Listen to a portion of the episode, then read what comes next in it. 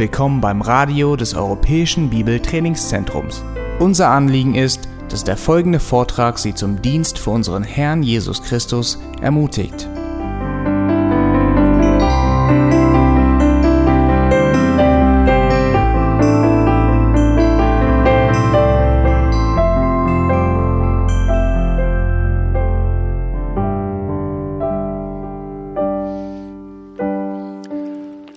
Vor etwa einer Woche fuhr ich nach Hause und gerade als ich nach Hause kam, fing es an richtig hart zu schneien. Und ich dachte, ach, schnell in die Garage mit, das, mit dem Auto. Und dann komme ich da und weil ich 18 Raummeter Holz auf den meisten Parkfläche habe, hat jemand sich geparkt, sein Auto geparkt direkt vor unser Garagentor. Und ich dachte, ah nein, da kann ich nicht schnell rein. Dachte, gut, da muss ich reingehen und den bitten, ihr Auto zur Seite zu fahren, damit ich mein Auto in die Garage parken kann. Und da gehe ich rein und da sehe ich, Christine Mikkel sitzt da an der Theke und redet mit Linda. Und dann mein Herz ist schon ein bisschen weicher. Und dann sage ich, oh Christine, kannst du mir bitte deinen Schlüssel geben? Es schneit so dolle draußen, ich würde gerne das Auto in die Garage parken. Und sie sagte, das ist aber lieb von dir. ich nehme den Schlüssel und ich, ich drehe mich weg und dann auf einmal kommen die Worte bei mir an. und dann, ich bin so dumm, ich habe nicht geschwiegen, ich habe gesagt, nein, ich meinte nicht dein Auto, ich meinte meins. Dann war es ihr natürlich auch peinlich. Und dann ging ich raus und ihre Worte blieben in meinen Ohren, nämlich, oh Tim, das ist so lieb von dir. Rat mal, welches Auto ich in die Garage gestellt habe. Ich habe ihr Auto in die Garage gestellt. Das war so eine Zurechtweisung für mich. Ich dachte, Mensch, Tim, schon wieder hast du zuerst an dich gedacht, anstatt an anderen. Und so sind wir. Auch obwohl wir wiedergeboren sind, obwohl wir ein neues Herz haben, obwohl Gott ein Wunder an uns getan hat, denken wir trotzdem, weil wir immer noch in diesem Leibe des Todes, in diesem sterblichen Leib wohnen, wo die sündige Natur vorhanden ist, haben wir immer noch das Problem, dass wir zuerst äh, an uns denken und dann erst an die anderen Menschen. Na, manche von euch könnten vielleicht die Frage im Kopf haben, was hat diese Einleitung mit Ostern zu tun? Und ich möchte euch sagen, es hat alles mit Ostern zu tun. Warum?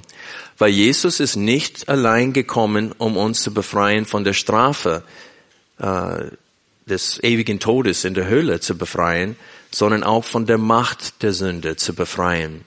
Ich möchte euch bitten, Römer Kapitel 8 aufzuschlagen.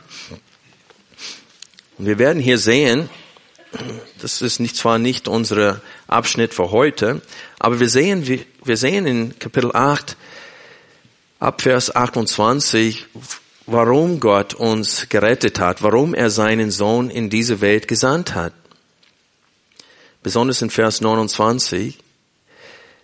Wir lesen aber ab Vers 28. Wir wissen aber, dass denen, die Gott lieben, alle Dinge zum Guten mitwirken, denen, die nach seinem Vorsatz berufen sind. Denn die er vorher erkannt hat, die hatte auch vorher bestimmt, dem Bilde seines Sohnes gleichförmig zu sein und das ist das. Gott hat Jesus in die Welt gesandt, nicht nur um uns zu retten von der ewigen Strafe, sondern auch von der Macht der Sünde, so dass die, die Kraft der Auferstehung Jesu Christi, dass wir teilhaben an dieser Kraft auch jetzt, dass wir in diese Power, in diese Kraft jetzt wandeln, dass wir jetzt verwandelt werden in das Bild Jesu Christi. Hat Jesus zuerst an sich gedacht, als er hier auf der Erde wandelte? Nein. Er sagte, ihr nehmt mich her und König und das bin ich. Aber ich bin nicht gekommen, um bedient zu werden, sondern um was? Zu dienen. Und ich habe gute Nachricht an euch allen. Gott hat nicht nur unsere Sünden von uns weit entfernt und uns gerettet, so dass wir nicht mehr angeklagt werden können. Der hat seinen Heiligen Geist uns gegeben so dass wir in der Kraft der Auferstehung Jesu Christi leben und wandeln können, so dass wir in der Lage sind, durch seine Hilfe anderen Menschen höher zu achten, als wir uns selbst achten. Lass uns beten. Vater, wir danken dir für dein Wort und wir bitten um deinen Segen jetzt, dass wir dein Wort richtig aufnehmen, richtig verstehen. Ich bete, dass wenn es jemand unter uns gibt, in dem dein Geist noch nicht wohnt, dass heute dieser Mensch zur Buße geführt wird und dass er errettet wird. In Jesu Namen bitten wir dich um deinen Beistand und danken dir, dass wir wissen dürfen, dass du auch gegenwärtig bist heute. Amen. Wir haben uns äh, letzten Sonntag mit der Frage beschäftigt, wenn wir Christen nicht mehr Sklaven der Sünde sind, wir sind befreit von der Sünde, losgemacht von der Sünde, warum sündigen wir dann immer noch? Wenn wir nicht mehr Sklaven der Sünde sind, sondern Sklaven Jesu Christi, Sklaven Gottes und Sklaven der Gerechtigkeit geworden sind, wie es in Römer 7 steht, warum sündigen wir da hin und wieder? Warum habe ich zuerst an mich gedacht, als es geschneit hat? Paulus hat diese Frage beantwortet. Er sagte, wegen der in mir wohnende Sünde. Und er spricht von dem Menschen, von seinem inwendigen Menschen und er sagt, in meinem inwendigen Menschen liebe ich das Gesetz. Ich will Gott gefallen. Der hat ein Wunder in mir getan. Der alte Mensch ist gestorben, mitgekreuzigt, wurde neu erschaffen. Ich bin eine neue Schöpfung. Ich liebe das Gesetz Gottes. Aber in meinem Fleisch herrscht ein anderes Gesetz. Und dann spricht er von der Sünde, die in uns wohnt. Das sehen wir zum Beispiel in Kapitel 7, Vers 7, 17. Paulus sagt hier, nun aber vollbringe nicht mir ich es, sondern die in mir wohnende Sünde. Und dann nochmal in Vers 20, wenn ich aber das, was ich nicht will, ausübe, so vollbringe nicht mir ich es, sondern die in mir wohnende Sünde. Vers 21, ich finde also das Gesetz, das bei mir, der ich das Gute tun will, nur das Böse vorhanden ist. Denn ich habe nach dem inneren Menschen Wohlgefallen am Gesetz Gottes. Aber ich sehe ein anderes Gesetz oder Prinzip in meinen Gliedern, das dem Gesetz meines Sinnes widerstreitet und mich in Gefangenschaft bringt unter das Gesetz der Sünde, das in meinen Gliedern ist. Ich elender Mensch, Wer wird mich retten von diesem Leibe des Todes? Und wir haben letzten Sonntag gesehen, dass Paulus spricht als Christ hier, nicht als Ungläubiger. Paulus wusste haargenau, was noch nicht geändert wurde bei ihm, nämlich das Fleisch, diesen sterblichen Leib. Diese Leibe des Todes oder dieser sterblichen Leib ist noch vorhanden. Es steht in der Schrift, dass Gott uns aber seinen Heiligen Geist gegeben hat als Unterpfand, als Garantie, als Anzahlung, dass das gute Werk, das er in uns angefangen hat, dass er dieses Werk auch vollenden wird. Und wir lesen davon in äh, Römer 8, Vers 23. Hier in diesem Vers spricht er von der endgültigen Rettung eines Menschen, wenn er einen neuen, verherrlichten Leib bekommt und er nennt es hier die Erlösung des Leibes. Vers 23, nicht allein aber sie, das heißt die Schöpfung, sondern auch wir selbst, die wir die Erstlingsgabe des Geistes haben, auch wir selbst seufzen in uns selbst und erwarten die Sohnschaft, die Erlösung unseres Leibes. Also das ganze Kapitel 8 ist eine Antwort auf diese Frage in Kapitel 7, Vers 24, wo es steht, ich elender Mensch, wer wird mich retten von diesem Leibe des Todes? Man hört heraus aus dieser äh, Frage und aus dieser Aussage, ich elender Mensch, diesen Frust, dieses Seufzen, hört man hier in diesem Text. Paulus seufzt der sagt, Mensch, das Gute, was ich tun will, gerade das tue ich nicht. Das Böse, was ich nicht tun will, gerade das tue ich. Ich will anders sein. Ich will so sein wie Jesus. Und ich sage euch, diese Aussage ist eine Aussage, die nur ein reifer Christ machen kann. Ein Mensch, der lange im Glauben ist, der weiß, wie elend er ist. Wenn man zuerst zum Glauben kommt, man hört auf, schlechte Worte zu verwenden, man hört auf, vielleicht eine, eine beendet eine Beziehung, wo äh, äh, man in Unzucht gelebt hat oder sonst was. Und man macht diese große Änderung, indem man anfängt Nein zu sagen zu dies und jenes. aber viel davon ist nur Äußerliches. Und dann fühlt man es viel besser. Man denkt, wow, ich bin auf dem guten Weg. Ich, ich rauche nicht mehr, ich tue das nicht mehr, ich gehe in Diskothek nicht mehr, gucke keine böse Filme mehr. Ich bin ein guter Christ. Und dann fängt Gott an, in dir zu wirken durch sein Wort. Und dann zeigt er, du bist immer noch kein guter Christ. Nur weil du nicht rauchst und keine böse Filme dir anschaust. In jeder zwischenmenschlichen Beziehung merken wir mit der Zeit, dass ich stelle mich selbst immer an der ersten Stelle.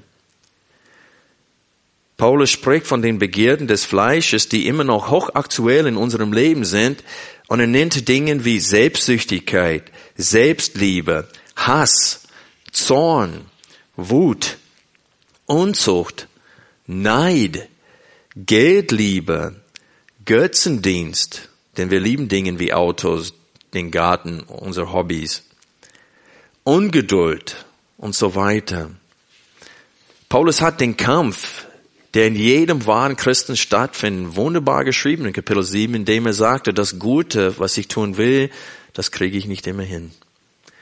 Und das Böse, was ich nicht tun will, das tue ich hin und wieder. In dem Abschnitt für heute lässt Paulus uns erkennen, wie wir mit der Hilfe Gottes den Leib des Todes im Alltag besiegen können. Diese sterblichen Leib, die in mir wohnende Sünde, das Paulus nennt auch das Fleisch oder die Begehren des Fleisches, wie wir den Sieg haben können. Aber bevor Paulus darauf eingeht, ab Kapitel 8, Vers 4, wie wir durch den in uns wohnenden Heiligen Geist und durch eine erneuerte Gesinnung indem wir sinnen auf die Dinge des Heiligen Geistes, ehe er auf die Lösung drauf eingeht, will er uns in den ersten vier Verse darauf hinweisen, dass auch wenn wir als Christen sündigen, wir verlieren das Heil nicht. Es gibt keine Verdammnis jetzt für die, die in Jesus Christus sind. Lass uns diesen Text jetzt lesen. Römer 8, Vers 1 als Antwort. Wir lesen 7, 24 bis Kapitel 8, Vers 17 gemeinsam. Ich elender Mensch, wer wird mich retten von diesem Leibe des Todes? Ich danke Gott durch Jesus Christus, unseren Herrn. Also diene ich nun selbst mit dem Sinn, dem Gesetz Gottes, mit dem Fleisch aber dem Gesetz der Sünde. Also gibt es jetzt keine Verdammnis für die, die in Christus Jesus sind. Denn das Gesetz des, Christ, des Geistes, des Lebens in Christus Jesus hat dich frei gemacht von dem Gesetz der Sünde und des Todes. Denn das dem Gesetz Unmögliche, weil es durch das Fleisch kraftlos war, tat Gott, indem er seinen eigenen Sohn in Gleichgestalt des Fleisches der Sünde und für die Sünde sandte und die Sünde im Fleisch verdammte damit die Rechtsforderung des Gesetzes erfüllt wird in uns, die wir nicht nach dem Fleisch, sondern nach dem Geist wandeln. Denn die, die nach dem Fleisch sind, sinnen auf das, was des Fleisches ist. Die aber, die nach dem Geist sind, auf das, was des Geistes ist. Denn die Gesinnung des Fleisches ist Tod. Die Gesinnung des Geistes aber Leben und Frieden weil die Gesinnung des Fleisches Feindschaft gegen Gott ist, denn sie ist dem Gesetz Gottes nicht untertan, denn sie kann das auch nicht. Die aber, die im Fleisch sind, können Gott nicht gefallen. Ihr aber seid nicht im Fleisch, sondern im Geist, wenn wirklich Gottes Geist in euch wohnt. Wenn aber jemand Christi Geist nicht hat, der ist nicht sein. Ist aber Christus in euch, so ist der Leib zwar tot der Sünde wegen, der Geist aber Leben der Gerechtigkeit wegen. Wenn aber der Geist dessen, der Jesus aus den Toten auferweckt hat, in euch wohnt, so wird er, der Christus Jesus aus den Toten auferweckt hat, auch euer sterblichen Leibe lebendig machen, wegen seines in euch wohnenden Geistes. So sind wir nun Brüder nicht dem Fleisch Schuldner, um nach dem Fleisch zu leben, denn wenn ihr nach dem Fleisch lebt, so werdet ihr sterben. Wenn ihr aber durch den Geist die Handlungen des Leibes tötet, so werdet ihr leben. Denn so viele durch den Geist Gottes geleitet werden, die sind Söhne Gottes. Denn ihr habt nicht einen Geist der Knechtschaft empfangen, wieder zur Furcht, sondern einen Geist der Sohnschaft habt ihr empfangen, indem wir rufen, aber Vater. Der Geist selbst bezeugt zusammen mit unserem Geist, dass wir Kinder Gottes sind. Wenn aber Kinder, so auch Erben.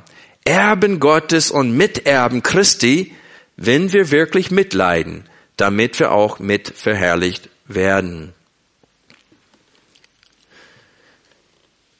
In diesem Abschnitt für heute beginnt Paulus in den ersten vier Verse mit einer Erklärung, was passiert, wenn ein Christ sündigt.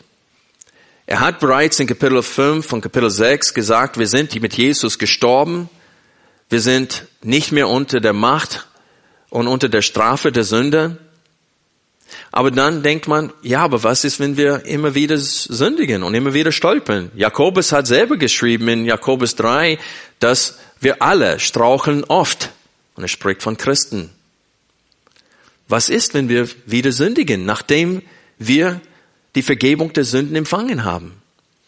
Hier ist die Antwort, 8.1. Also gibt es jetzt keine Verdammnis für die, die in Christus Jesus sind.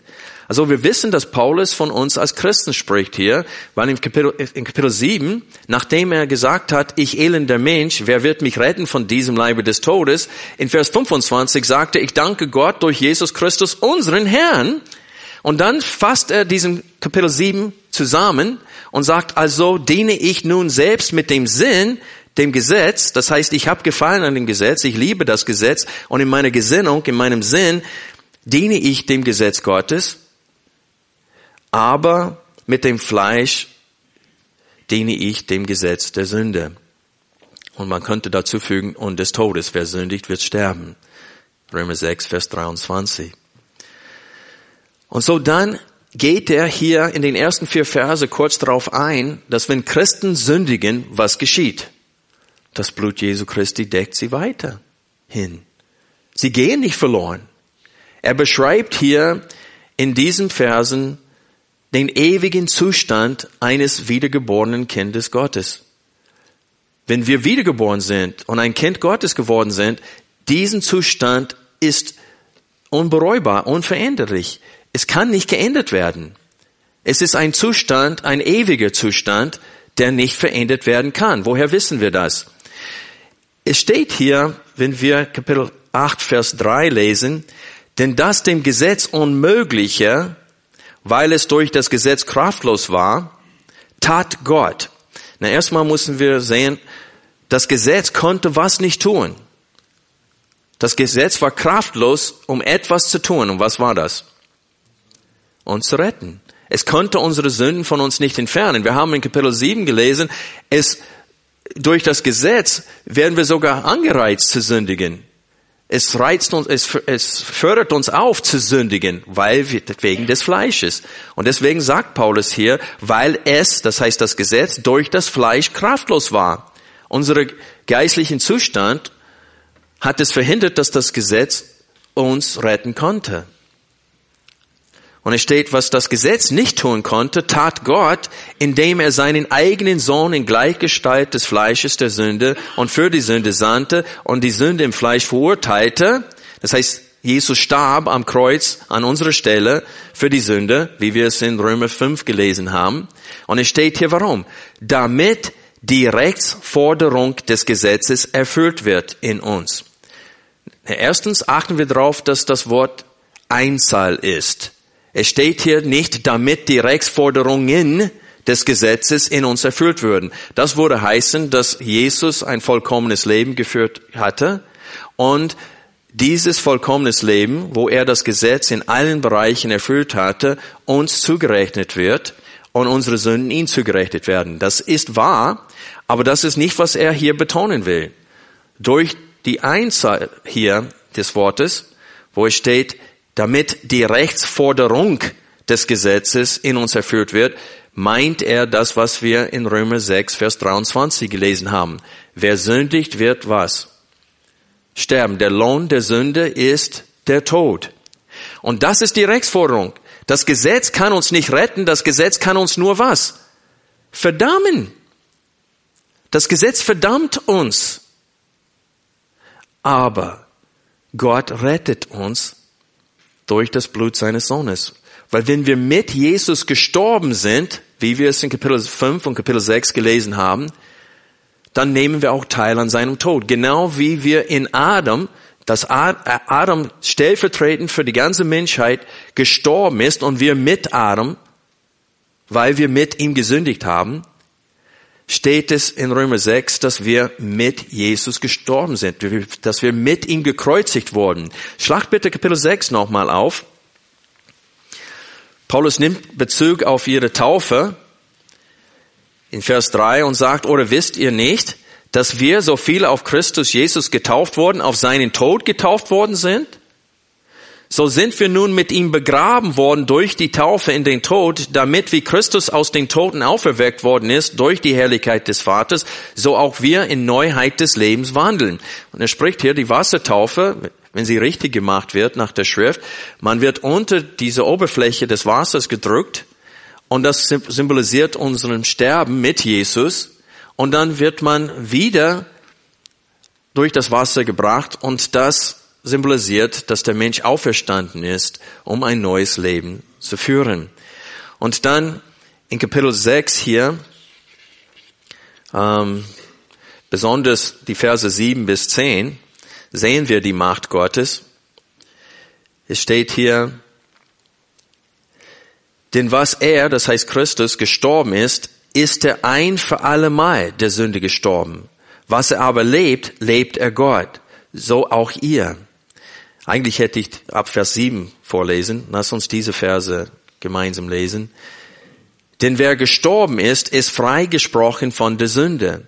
Wenn wir aber mit Christus gestorben sind, so glauben wir, dass wir auch mit ihm leben werden. Da wir wissen, dass Christus aus den Toten auferweckt nicht mehr stirbt, der Tod herrscht nicht mehr über ihn. Denn was er gestorben ist, ist er ein für allemal der Sünde gestorben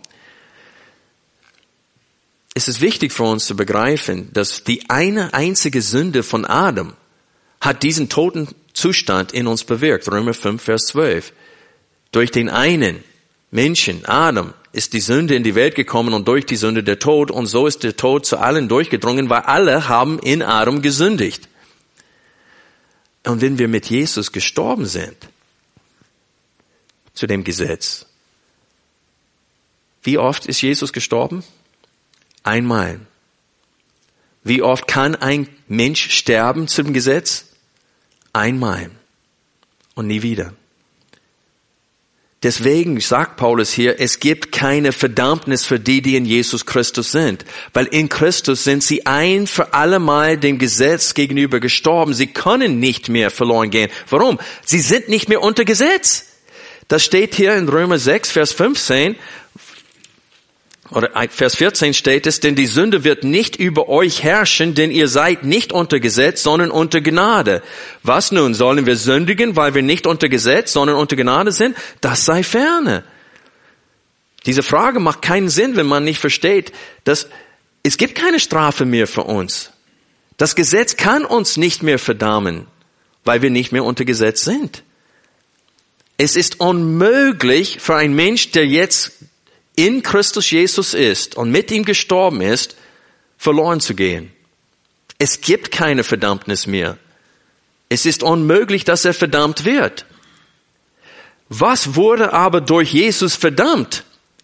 Es ist interessant, dass 8 Vers 1 haben wir das Wort Katakrima und das ist das Wort Verdammnis und in Vers 3, am Ende von Vers 3 haben wir das Verb und das ist das Verb katakrino. Es ist vom Wurzel her dasselbe Wort. Und was er hier sagen will, ist, es gibt keine Verdammnis für die in Christus Jesus sind, aber etwas anderes wurde verdammt. Und das lesen wir hier in Vers 3. Weil es durch das Fleisch kraftlos war, tat Gott, indem er seinen eigenen Sohn in Gleichgestalt des Fleisches der Sünde und für die Sünde sandte und die Sünde im Fleisch verdammte. Die Sünde in unserem Fleisch ist verdammt. aber wir nicht. Das ist wichtig, dass wir diese theologische Wahrheiten begreifen und uns bemühen, sie zu verstehen, denn sie dienen als Grundlage für die Heilsgewissheit und als Grundlage für unsere Anbetung. Es gibt keine Verdammnis für die, die jetzt in Jesus Christus sind. Was Paulus hier tut, ist genau dasselbe, was Johannes, der Apostel Johannes tut. In 1. Johannes sagt er mehrfach, wer behauptet, ein Christ zu sein, aber in der Sünde wandelt, der ist ein Lügner. Aber er sagt auch in 1. Äh, Johannes Kapitel 2, die Verse 1 und 2, sagt er, meine Kinder, ich schreibe euch dies, damit ihr nicht sündigt. Und wenn jemand sündigt, wir haben einen Beistand bei dem Vater, Jesus Christus den Gerechten. Und er ist die Söhnung für unsere Sünden. Nicht allein aber für die unseren, sondern auch für die ganze Welt. Und so er sagte, wenn wir sündigen als Christen, haben wir einen Fürsprecher, einer, der sagt, ich habe dafür bezahlt. Wir sind nicht mehr anklagbar. Und wenn wir Römer 8 nochmal aufschlagen, sehen wir genau dasselbe ab Vers 31.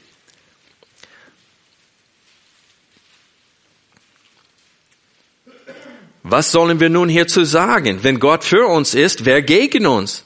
Er, der doch seinen eigenen Sohn nicht verschont, sondern ihn für uns alle hingegeben hat, wie wird uns, wird, wie wird er uns mit ihm nicht auch alles schenken? Das heißt, auch die Erlösung des Leibes. Wer wird gegen Gottes auserwählte Anklage erheben? Gott ist es, der rechtfertigt. Wer ist der Verdammer? Christus Jesus ist es, der gestorben, ja noch mehr, der auferweckt, der auch zur Rechten Gottes ist, der sich auch für uns verwendet. Und sein Punkt hier ist, wer kann uns dann von dieser Liebe scheiden? Wenn Jesus derjenige ist, der verdammt und er unsere Anwalt ist, wie kann es schiefgehen? Gott wird uns retten. Aber zwischen 8.1 bis 4 und 8.31 bis 39, wo unsere Heilsgewissheit betont wird, stehen viele Verse, die scheinen ein Widerspruch zu sein. Zum Beispiel Kapitel 8, Vers 17, wo es steht, wenn aber Kinder, so auch Erben, Erben Gottes und Miterben Christi, wenn wir wirklich mitleiden, damit wir auch mitverherrlicht werden. Das scheint, als ob das Heil vielleicht doch verlierbar ist. Denn wenn wir nicht mitleiden und ausharren in diesem Glauben, gehen wir vielleicht doch verloren. Aber wie ist das möglich, wenn wir nicht mehr verdammt werden können? Es ist nicht möglich. Was meint Paulus mit Vers 17? Well, wenn wir die Verse äh, 1 und 4 nochmal betrachten, sehen wir, dass diese Verheißung, dieses Verdammnis begrenzt ist, äh, dass es keine Verdammnis mehr gibt, dass das begrenzt ist an zwei Stellen hier. Die erste Beschränkung für diese keine Verdammnis ist in Vers 1, wo es steht, für die, die in Christus Jesus sind. Und Paulus hat gerade in Kapitel 7 beschrieben, was für ein Wunder geschieht, Kapitel 6 und 7, dass ein Mensch wird in sein, der alte Mensch wird gestorben und er wird wieder geschaffen, so dass das Wollen vorhanden ist. Also wenn ein Mensch wirklich wiedergeboren ist, das Wollen ist vorhanden, Gott zu gefallen. Wenn das nicht vorhanden ist, bist du nicht errettet. Wenn du kein wirklich starkes Wollen hast, Gott in allem zu gefallen, dann hast du kein neues Herz und bist du auch nicht wiedergeboren. Und zusätzlich zu diesem Wollen hat Gott uns den Heiligen Geist geschenkt. Das werden wir ab Vers 4 lesen. Und so Paulus sagt, die, die in Jesus Christus sind, für die gibt es keine Verdammnis. Und dann am Ende von Vers 4 lesen wir, die wir nicht nach dem Fleisch, sondern nach dem Geist wandeln. Das ist ein Merkmal eines Kindes Gottes. Er wandelt nicht nach dem Fleisch, sondern nach dem Heiligen Geist oder in dem Heiligen Geist. Es ist klar von Kapitel 7, dass er tut das nicht vollkommen, aber er tut es. Er lebt nicht mehr in der Sünde, sondern er wandelt in dem Heiligen Geist. Und er wird verwandelt, er ist dabei, verwandelt zu werden in das Bild Jesu Christi. Und so Paulus beschränkt dieses keine Verdammnis mehr auf die, die in Jesus Christus sind und auf die, die nicht nach dem Fleisch wandeln, sondern in der Kraft des Heiligen Geistes. Es ist beschränkt auf solche und das ist kein Widerspruch. Durch den Glauben vor Gott gerechtfertigt zu werden und durch den Geist heilig zu wandeln, da ist kein Widerspruch zwischen diesen beiden. Denn beide sind Wunder Gottes, die er in uns bewirkt. Und das sehen wir hier, wenn wir ab Kapitel 8, äh, Vers 4 weiterlesen. Achte darauf, wie oft der Heilige Geist hier erwähnt wird. Wir lesen zum Beispiel in Vers 4, die wir nicht nach dem Fleisch, sondern nach dem Geist wandeln. Und dann steht es in Vers äh, 5, die, die nach dem Geist sind, auf das, was des Geistes ist. Und dann nochmal in Vers 6, des Geistes aber leben. Und dann nochmal in Vers 9, ihr aber seid nicht im Fleisch, sondern im Geist, wenn wirklich Gottes Geist in euch wohnt. Wenn aber jemand Christi Geist nicht hat, der ist nicht sein. Und dann Vers 11, oder am Ende von Vers 10 nochmal, der Geist aber leben durch Gerechtigkeit. Wenn aber der Geist dessen, der Jesus aus den Toten auferweckt hat, in euch wohnt, und dann nochmal am Ende von Vers 11, wegen seines in euch wohnenden Geistes. Also es wird betont, dass der Heilige Geist vorhanden ist in uns. Er wohnt in uns. Drei oder viermal lesen wir hier, es wird betont in euch. Einmal steht es, der Geist Christi, ist aber Christus in euch. Und dann spricht es immer wieder hier von dem Heiligen Geist, der in euch wohnt. Ist es euch bewusst, dass in einem wirklich wiedergeborenen Kind Gottes Gott wohnt? Und wer ist stärker? Die in mir wohnende Sünde, in meinem Fleisch, oder Gottes Geist, der in meinem neu erschaffenen inwendigen Menschen wohnt? Welche von den beiden ist stärker? Gott oder die Sünde? Gott. Auf jeden Fall. Deswegen, wenn es gar keine Früchte gibt in dem Leben von einem Menschen, der behauptet, Christ zu sein, betrügt er sich selbst. Wenn er meint, gläubig zu sein und errettet zu sein und es keine Früchte gibt, na, ich habe kein Messgerät, wo ich rumgehen messen kann, ob ein Mensch genug Früchte in seinem Leben hat. Ich kann nur sagen, wenn es gar keine Früchte gibt, dann sollte er sich große Sorgen machen. Wir alle stolpern oft, strauchen oft, sagt Jakobus. Und wenn wir wirklich diesen Vers zum Herzen nehmen, was wir am am Anfang der, des Gottesdienstes gelesen haben, bei der Kindereinsegnung von Anwin, dass wir Gott lieben sollen mit dem ganzen Herzen, mit dem ganzen Verstand, mit der ganzen Kraft, dann hängt immer noch der Kopf bei uns. Wir denken, Mensch, ich habe so, so eine lange Strecke vor mir. Paulus schrieb in Philippa 3, nicht, dass ich das alles schon erreicht habe, aber ich strege oder ich jage diesem Ziel nach. Ich sage nicht, und verstehe mich bitte nicht falsch, kein Christ ist vollkommen und sündigt nie. Das haben wir auch in 1. Johannes gesehen. Ich schreibe euch dies, damit ihr nicht sündigt. Aber wenn ihr sündigen sollt, denkt dran, wir haben einen Fürsprecher, Jesus Christus, der uns reinigt. Also lasst euch nicht so entmutigt werden, dass ihr den Kopf nicht hochhalten könnt und nicht weitermachen könnt. Und das ist genau das, was der Teufel will. Wenn ein Christ sündigt und stolpert, dann kommt er und sagt, wie könntest du nur? Gott hat so viel für dich getan. Erstmal verleitet uns zu sündigen und dann kommt er und beschimpft uns und tadelt uns, damit wir keine Kraft mehr haben und keine Lust mehr haben, weiterzumachen und die Flinte ins Korn werfen und sagen, das schaffe ich nicht. Deswegen müssen wir wissen, es gibt keine Verdammnis für die, die in Jesus Christus sind. Jesus Christus hat selbst, als er seinen Jungen eingeschlafen immer wieder gesehen hatte, hat er gesagt, das Fleisch, der Geist ist willig, aber das Fleisch ist was? Schwach.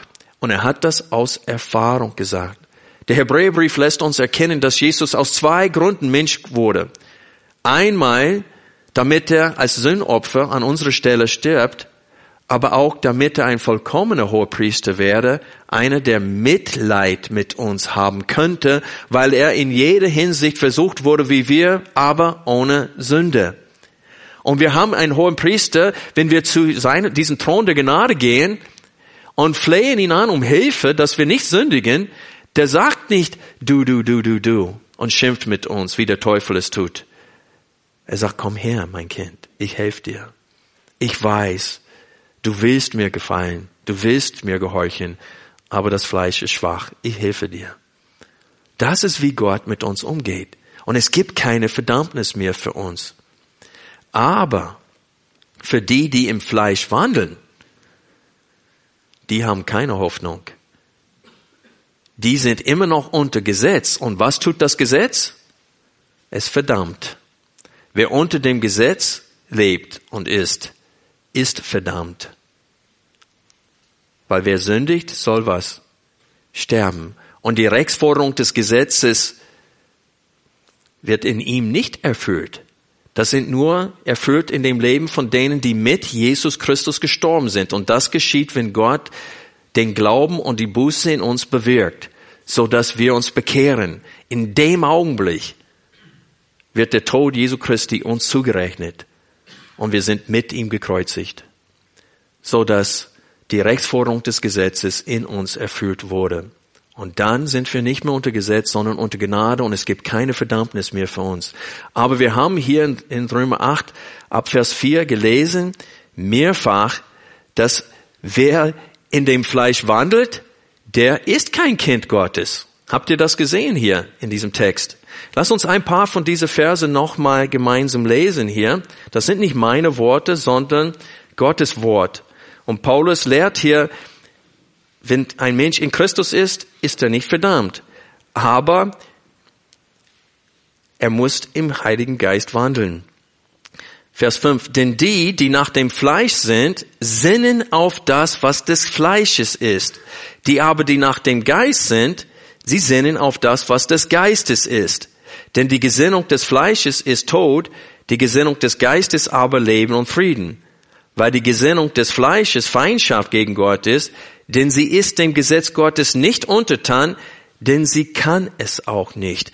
Ich sage spätestens hier in 8, Kapitel 8, Vers 7 müssen wir wissen, dass in Kapitel 7, wo Paulus sagt, ich habe gefallen an das Gesetz Gottes, dass er von sich als gläubiger Mensch spricht.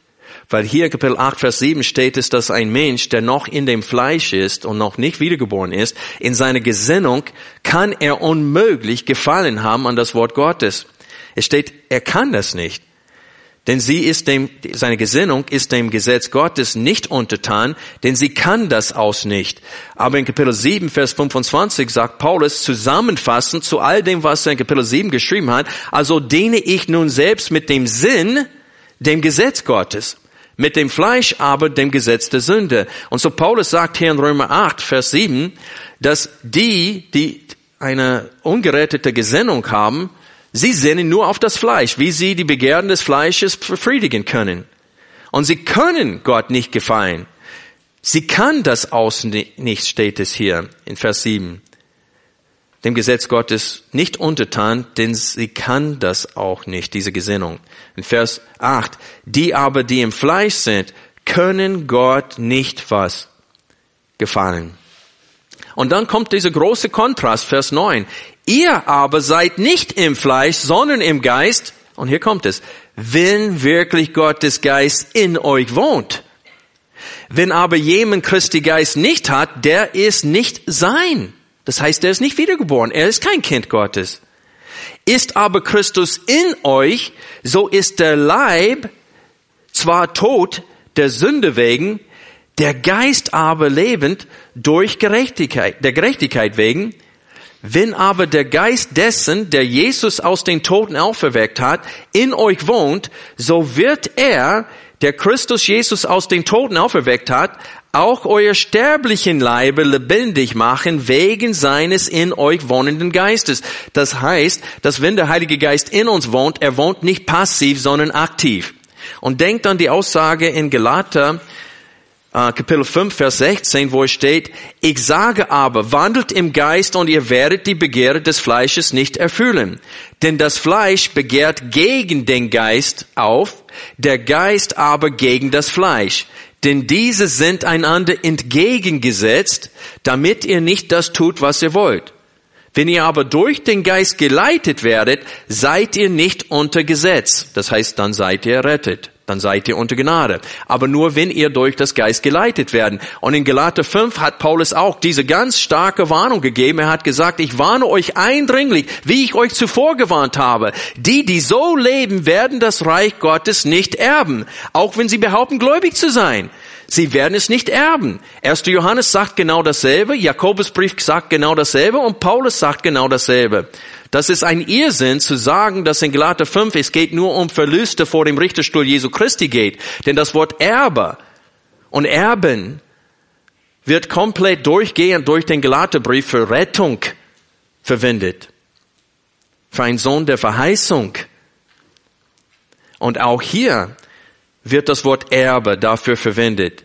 Wir lesen hier in Kapitel 8, Vers 12, so sind wir nun Brüder, nicht dem Fleisch schulden, um nach dem Fleisch zu leben, denn wenn ihr nach dem Fleisch lebt, so werdet ihr sterben. Wenn ihr aber durch den Geist, der in euch wohnt, die Handlungen des Leibes tötet, so werdet ihr leben.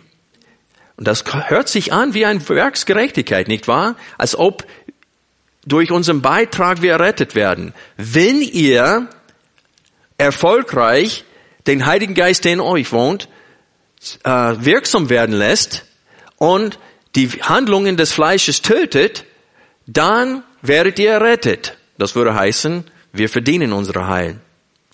Aber achte auf Vers 14. Denn so viele durch den Geist Gottes geleitet werden, die sind Söhne Gottes.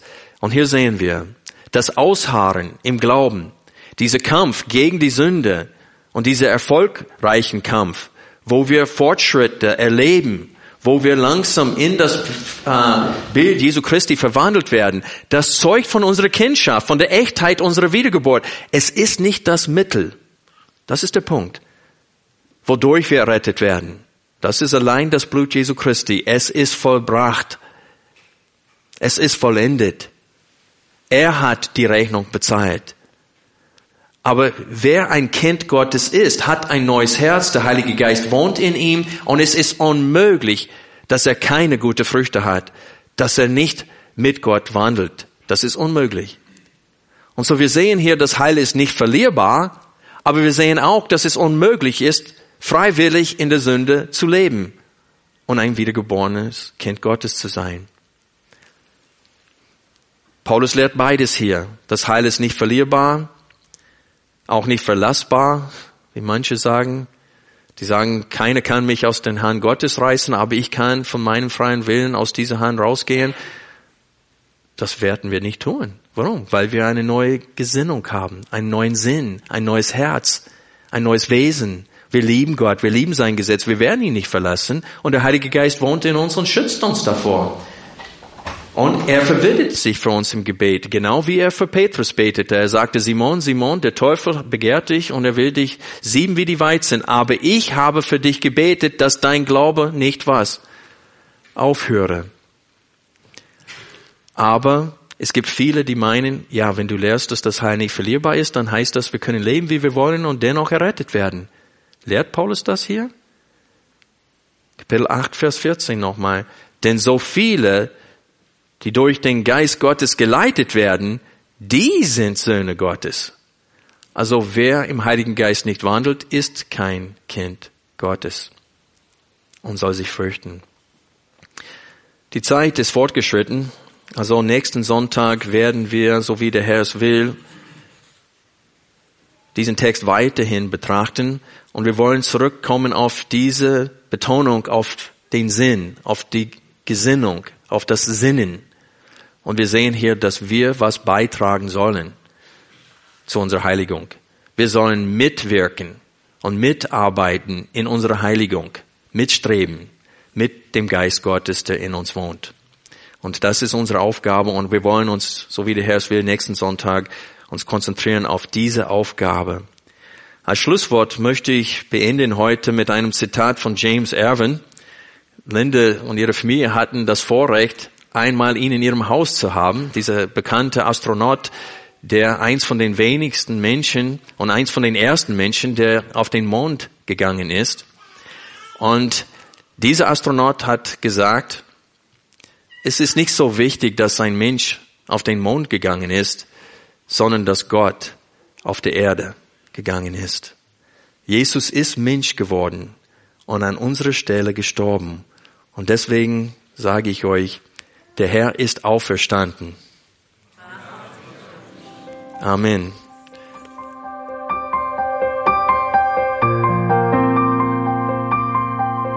Alle Vorträge unseres Programms, Bücher, DVDs und vieles mehr können Sie bei uns unter www.ebtc-media.org erhalten.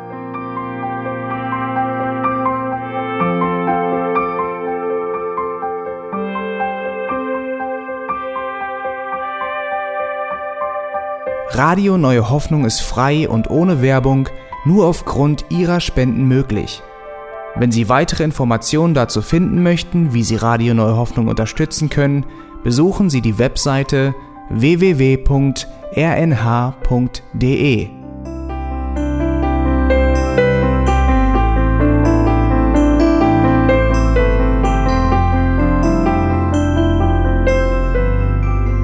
Die Sendezeiten des EBTC sind Montag, Mittwoch, Freitag und Samstag jeweils von 10 bis 11 Uhr.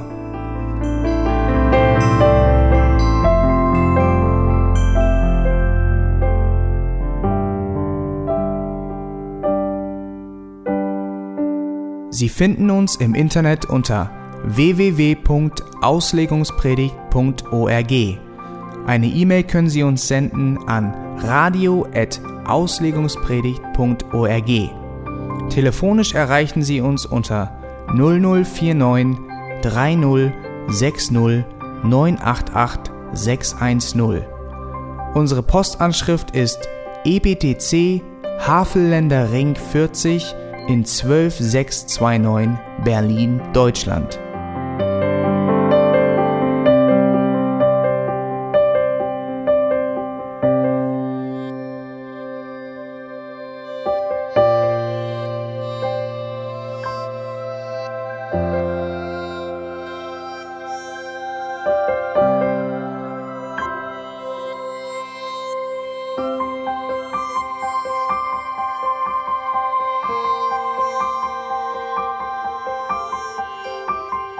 Auf Wiedersehen und bis zum nächsten Mal beim EBTC Radio.